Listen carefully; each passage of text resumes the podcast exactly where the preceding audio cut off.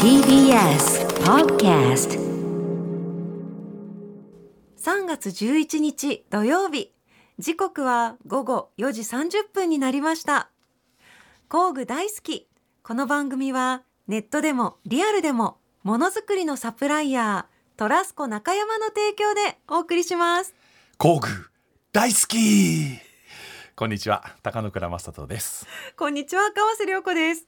工具大好き上質工具専門店ファクトリーギア代表の高野倉正人さんとともにお届けしてまいります。よろしくお願いいたしよろしくお願いますいたします。今日の大好きめっちゃ気持ちこもってましたね、えこもってたよ。めっちゃこもってましたね。いつも込めてるの？いつも以上のお気持ちを受け取りまし あたりがとうございます。なんかありました？えそんなゲストの方がいらっしゃるそういう前触れだったわけですね。そういうことでございますよ。豪華なゲストの方来てくださいますのでもうはいじゃあ早くお会いしたいので、はい。それでは皆さん ご一緒に工具大大好き。大好き TBS ラジオ工具大好きは工具専門店ファクトリーギア代表の高野倉正人さんと私川瀬良子がさまざまな工具好きな方をお迎えしたり工具や DIY に関する面白いお話を伺ったりする番組です。今日のゲストは有名ミュージシャンのあの方が登場します。あなたに会いたくて。会いたくて。歌いたいなら一緒に歌おうよ。TBS ラジオ工具大好き川瀬良子と。ファクトリーギアの高野倉正人がお送りしています。早速ですが今回のゲストの方お呼びしたいと思います、はい。沖縄から来ていただきました、うんはミュージシャンで元モンゴル800のギマ隆さんです。はいどうも。ありがとうございます、はいギマです。ありがとうございます。よろしくお願いします。よろしくお願いします、はい。本当に今沖縄から来ていただきました、はい。さっきさっきさっき着きました。いろんな事情がありまして。いろんな事情があって、ありがとうございます、はいよろしくお願いします本当に待ってました。はい。ではですねご存知の方ももうね多いとは思うんですが改めてギマさんのプロフィールを私からはい。ご紹介させていただきたいと思います、1980年10月9日生まれの42歳スカバンドザ・パーコックスのギターを担当。1998年夏高校の同級生同士でモンゴル800を結成されました。そして2001年9月セカンドアルバム「メッセージ」をリリース。持ってます ありがとうございますはい、もう一番聴いてるアルバムです。はい収録曲のあなたにが大ヒットしました。2019年脱退後は沖縄で山を開拓されまして、DIY で建てた小屋ギマ倉庫を拠点に音楽をはじめ様々な制作作業にとマルチに活躍されています。といったギマさんなんですが、はいびっくりなのが、い。高野倉さんとギマさんお知り合いなんですよね？今日が初めてではないですよね。うん。ねはい、ねはい。ねどどどういう？まああの WD40 っていうねそうですね。あの潤滑剤ありまして、うんうんまあ、そこの沖縄の、うん。えー方から、はい。えーご紹介いただきまして一回天王洲のお店来ていただいたんですよ。あ行きましたね。ねえ。あびっくりしましたけどあのお店。だ だだからそれもばあの WD40 の方が、まああのお店で今日は毎週金曜日ね天王洲でバーやってるんで、じゃあちょっとそこで飲みましょうっていう時に、うん。さん来ていただきまして。で WD40 の人たちはまあそこで飲むのがねバーだし目的だったんだけど、はい。ギマさん飲むどころか工具の方が気になっちゃって。あやっぱり。そう。ーでもあの時もあれですよね。なんか前の前の日ぐらいに飲むんでって連絡来て、行ってみようかなと思って。急に。でしたね。そうですね、はい、えあの日当日来られたんですかあの時はねそうですね。そのあその時も当日。世話しない。すぐパッと来れるんで、まあそのぐらい工具がお好きっていうことで、はい。もうそうなんですよ。ねえ、でもはい。やっぱりこうミュージシャンの方っていう印象があったので、うん。こんなに山開拓したりとか、これだけ工具を使って何かをされてたっていうのに結構驚きました。ああもう自分も専門ですよ 音楽は。音楽はねほ音楽も好きですけど、はどういったきっかけでそのはい。工具を持って何かをしようっていうふうに思ったんですか？い、これきっかけっていうかなんかはい。多分人それぞれ気質があるじゃないですか、うん。なんかいろで俺も多分職人とかメカニックとかそういう星の元というかもう生まれた頃からもう一興味あってもう小学校上がる前からとかはい。もう工事現場とかずっと見たいし、えなんだ自動車工場とかも大好きだし、はい。そういう子供が自然にそうなりますよね。それはもう、いやでもね僕ね木村さん前もお話ししたんですけど、これあの今のね話聞いて、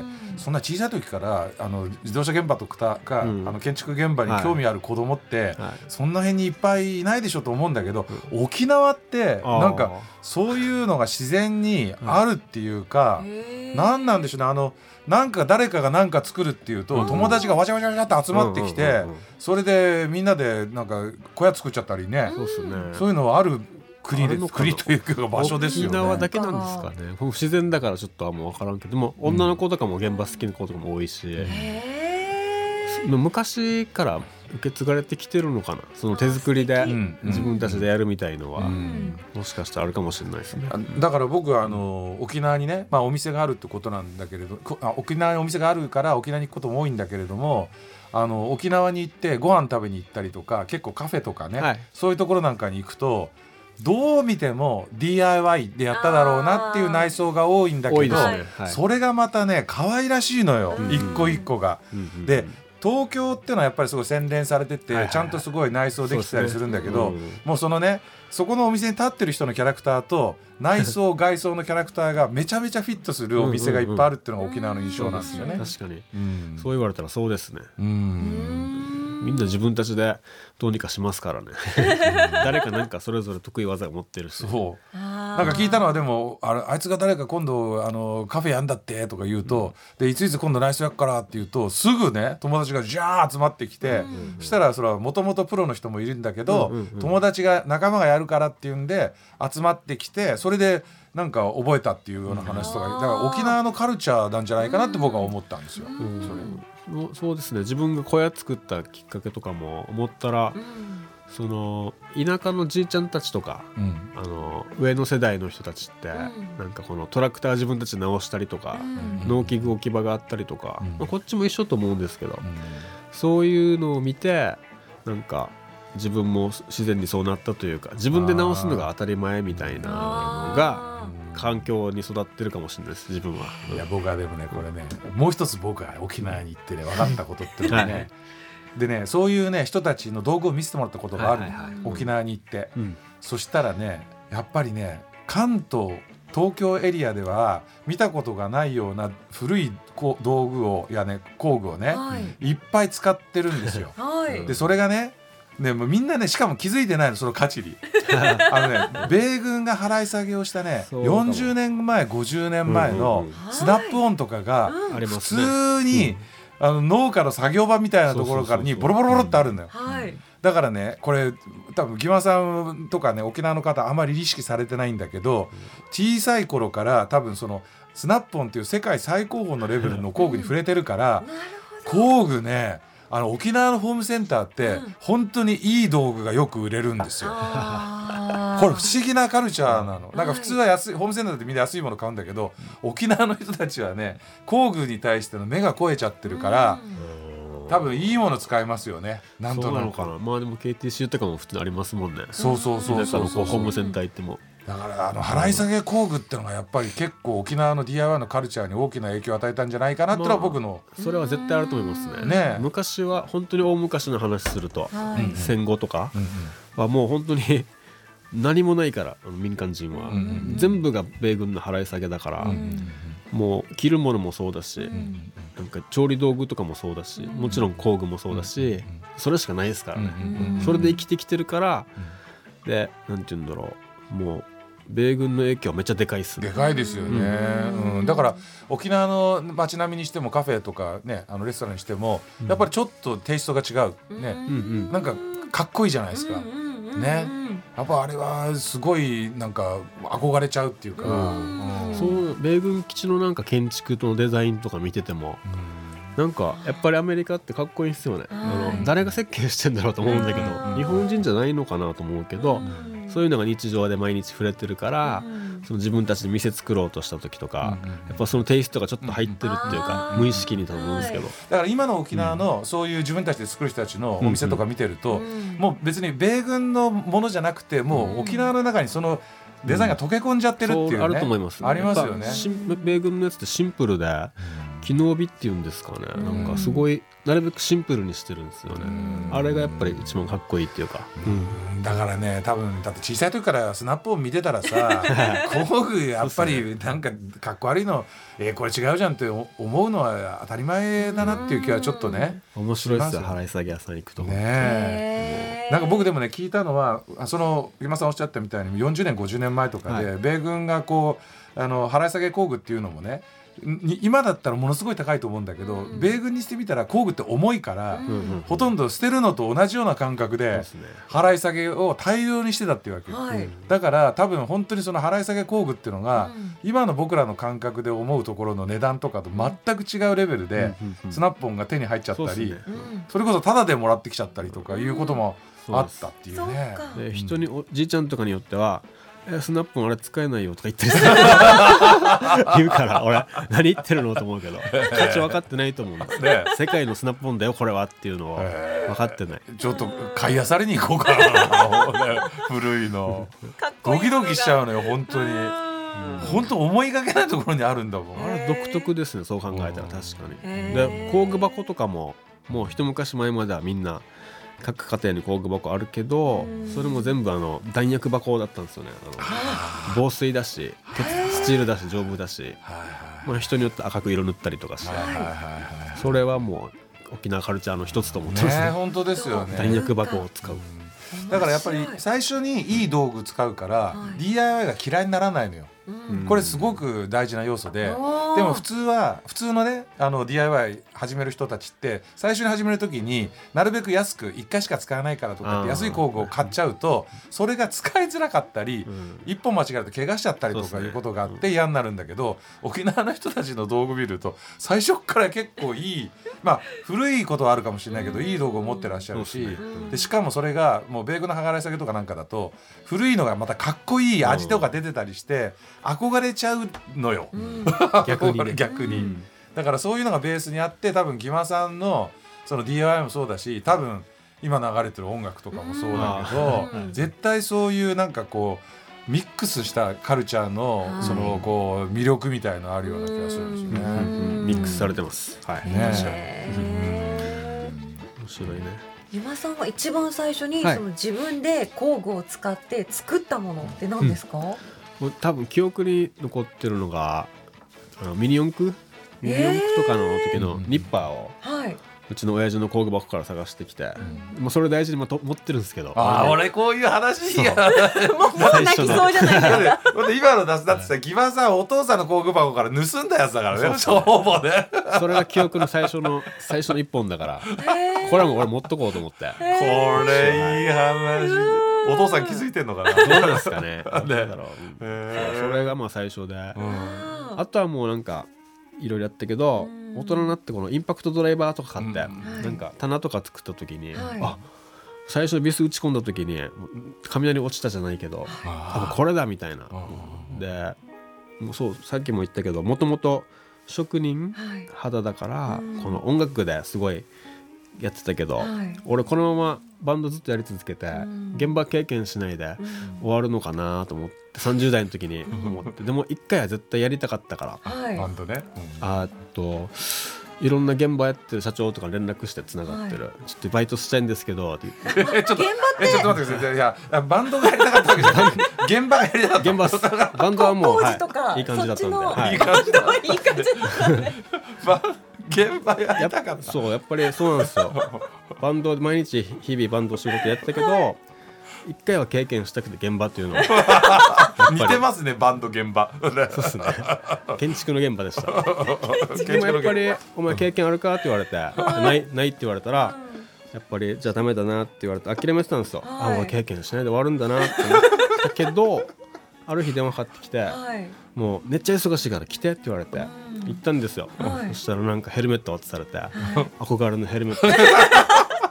これかぶってしかもなんかこのインパクトの原因とかこの丸のこキーンとかいろんな音鳴ってるじゃないですか、でもそれがもうハモっててハーモニーみたいな。あでた単管パイプ転がってカラカラーンとかね。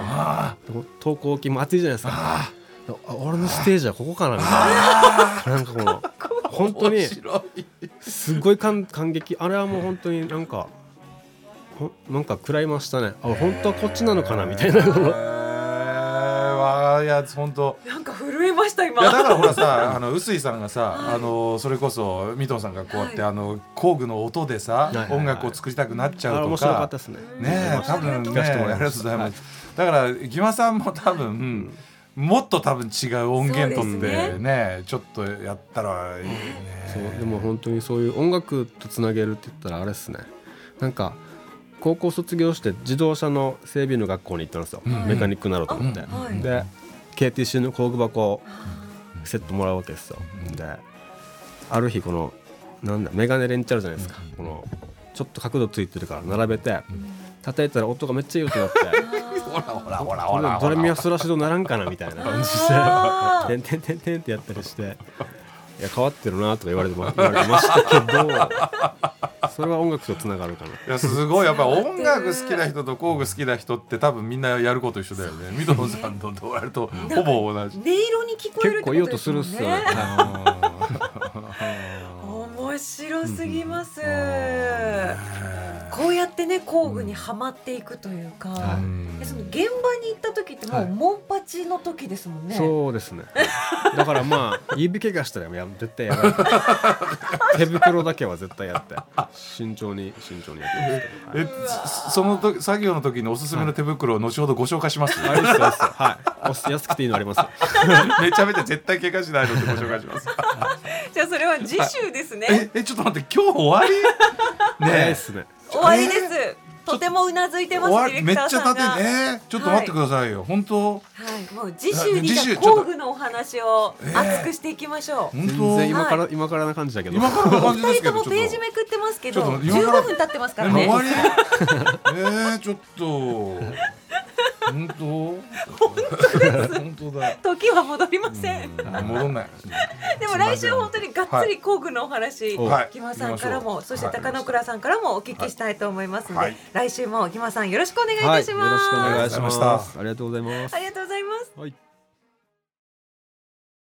TBS ラジオ工具大好き。川瀬良子とファクトリーギアの高野倉正人がお送りしていますさてここからは今おすすめの工具を紹介する時間ですが今日もトラスコ中山の島田さん来てくださいました、お願いします、よろしくお願いしますこんにちは。トラスコ中山の島田です。よろしくお願いします。すはい、今回おすすめする工具は韓国メーカーコメロン社の、うんえっ、とトゥルースタンドアウトというコンベックスっていう商品にうん。なります。はい。コンベックス？で聞いたことなかなか一般の方はないと思うんですけど、メジャーのプロ用みたいな簡単に言うとイメージで、はいはいはい。えっとメジャーってこうビニール製の柔らかい巻き尺、うん。体とか皮膚の採寸をするよううんうん。な感じの商品なんですけど、はい。コンベックスは金属製でうん。建築とか、こう工作用の対象物が大きいものに対して使うような製品になります。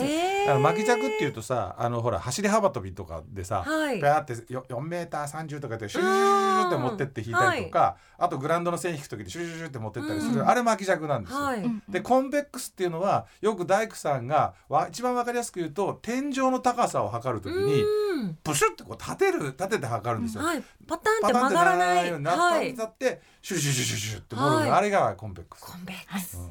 コンベックス。コンベックス。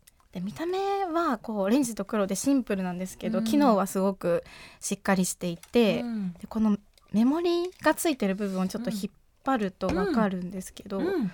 こう見た目がすごく見やすいうん。カラーが見やすいのと蛍光の黄色に数字がついてる面と白い面に数字が書いてある、はい。で幅もちょっと普通の一般の国内品のはい。コンベックスも持ってきたんですけど、はい、ちょっと幅がうん違うかなとうん。あ思うんです。横幅がな広い広いのとうん。横から見た時にこの湾曲している角度がちょっと違うの分かりますかね？わかります、うん。これのおかげでこのさっき高野倉社長が立ちっておっしゃってたんですけど、うん。こう伸ばした時にうん。3.6メこれ5メーター全長であるんですけど、へー。3.6メーターまはい。でこう折れずにずっと伸ばしていけるっていう。湾曲してる部分を下にしてもらうとうん。3.6メーターまで伸伸ばすことができて。すっごい強度がすごく高いんです。本当にペロンって折れないし、はい。蛍光の黄色ってすごい数字見やすいですね、うん。ちょっとスタジオ暗くても見やすいんでやっぱこれ日夜の作業とか本はね白が多かったんですよ、はいはい。でもやっぱこの黄色を表面にするっていうか、見うん。見れる方にするっていうのは、うん。まああの僕らも実はコンベックスを開発してるんですけども、ヨーロッパとかアメリカで結構主流だったのね。でも日本は受け入れられなかったんですよなぜか、えーだけどやっぱり僕は黄色の方がうん。見やすいと思う、うん。ただこれはちょっと本当に幅が広いな。相当幅が広いってのは本当にこれ立ちで3.6っていうと天井高が3.6メーターあるところでもあの天井につくこうペロンってこうねあの折れずに天井までいけるっていう長さなので、かなり使えるような気がしますね。ううんんはい。で韓国製品で結構ホームセンターとか見ると国内製品のコンベックスが並んでることが多いんですけど、うん。このコメロン製品だけは海外製で一う番ん。目立ってて、うん。国内の中にこれだけ韓国製があるみたいな、結構だから皆さんコメロンって日本製だと思ってる人多いと思うな。あの結構あのホームセンターでめちゃくちゃふ増えてるんでね、コメロンっていうのは、あの値段がちょっと安くて、うん。あの耐久性が高くて、うん。まあスタイリッシュだっていうのでうん。非常によく支持されてるんですけど、うん。その中で、えー、32ミリ幅の5メーターっていうので、僕はねこの製品を見て思うところっていうのは、うん。普通日本で流通してるコンベックスっていうのは大体3.5メーターとか5.5メーターなんですよ。で5.5メーターにしてる理由は何かっていうと、うん。日本の建築ってのは1軒2軒3軒っていうのがあって、うん。3軒っていうのが実は5.45メーターなの。うん。だから5.5ないと3軒が測れないんですよ。なので日本は5.5メーターを出すんだけど今回コメロンが5メーターを出してきたっていうのはこの挑戦的なねこの幅うん。ベルトの幅とあとこの挑戦的な3.6折れないぞっていうのが、うん。日本で本当に支持されるかどうかわからないので、はい。多分海外向けにこう作られたものを日本で流通させるっていう結構ね、うんチャレンジャブルな商品なんですよ。なので多分日本のホームセンターとかでは案外手に入りづらくなる可能性がある。はいなぜかというならばホームセンターのバイヤーは5.5じゃないっていうことで、えーお置かない可能性があるんですよ。はいでそうすると入手困難コンベックスになる可能性があるんで、こだわり派の人たちがこう結構目をつける可能性があると。あファクトリーギアは起きますよ。お願いします。でも本当多分そうだと思う。の。日本向け日本の市場を考えてないんですよ多分。世界を考えて開発された商品なんで、うん。だけどやっぱこの番組的に言うとちょっとほら個性が強い、ーはい、うんね商品をやっぱりこうフューチャーしたいじゃないですか。はい、面白いね。いいですね、うん。はい。そうですね、うん。今やっぱ日本に入ってきたのも、ううんんと最初1960年くらいにコメロンができていて、で日本の JIS 規格っていう日本の産業製品に対してうん。の測定、えっと法などが定められてる日本の国家規格も取ってる工場が韓国にあるんですけど、うんその日本の規格を取ったのが20年前くらいなので、うん。そのあたりから、はい、日本でもいけるなって思ったんじゃないかなと。まあ日本ではすごい有名だからね、もういろんなところでこう出てるので、ああなるほどね。あわかりました。あの今高野倉さんがして。これはねテープ見るとですね、い。それが企画今の島田さんが言った企画品なのかどうかって一発でわかるんですけどここにもう JIS っていうねあのマークが入ってるんですよ。黄色いところに。でこれあの結構安いコンベックスとか企画が通ってないものはこれがないので、はい。ここにしっかり JIS マークが入ってるんで、はい、まあ、いわゆる本当に持ち込んであのしっかりこういうものを実の企画ででないとあの入れない現場もあるんだけどこれは全然使えますよっていうものですね。はい。先端に磁石がついてるのも今、チェック確認してはい。だから奥まで一番上の方まで上げてってどっか鉄があれば鉄のところにパッと止められるってやつでね。うんあくっついた。電気のところ。先端を固定できる。うんこの先端に磁石がついてるっていうのはコメロンが開発してるんです、えー、そうなん実は、ですね、は。い。コメロン発祥で。あなるほど。いろいろ面白いな。今い。ろいろひらめきがあったんですね。商品に落とし込めるなっていう。開発されそうです なるほど。話さなくなっちゃいました高野倉さんが。はい、はい。さあ島田さん今日の商品はい。何でしょうか？はい、はい。韓国メーカーコメロン社のトゥルースタンドアウトというコンベックスです、でした爪幅32ミリってやつ。でした。ということで島田さんありがとうございました。ありがとうございました次回も楽しみにしています。はいさあ高野倉さん、今日のゲスト、はい。元モンゴル800、モンパチの義間隆さん、いかがでしたか、ね、結構ね反省してます。で僕たちはね工具大好きって番組やってるから工具の話に持ってかなきゃいけないのそうになんです。そこまでたどり着かなかったんだよ。毎回同じ反省してますよね。反省してるけどでもさ 沖縄から来ていただいて工具大好きに、はい。工具の話しないことに対してどう思うんだよ反省しよう。もう来週頑張ろう、まあでも予想通りですけどね。予想通りですけどね。本当に。次回、うんがっつりいきガッましょう高ツリいきましょう。野倉さん。ガッツリいきましょう。はい。や次回もどうぞよろしくお願いいたします、は工具大好きここまでのお相手は川瀬良子とファクトリーギアの高野倉正人でした。また次回。工具が今よりももっと好きになっているあなたとお会いしましょう。さようなら。さようなら。工具大好き。この番組はネットでもリアルでもものづくりのサプライヤートラスコ中山の提供でお送りしました。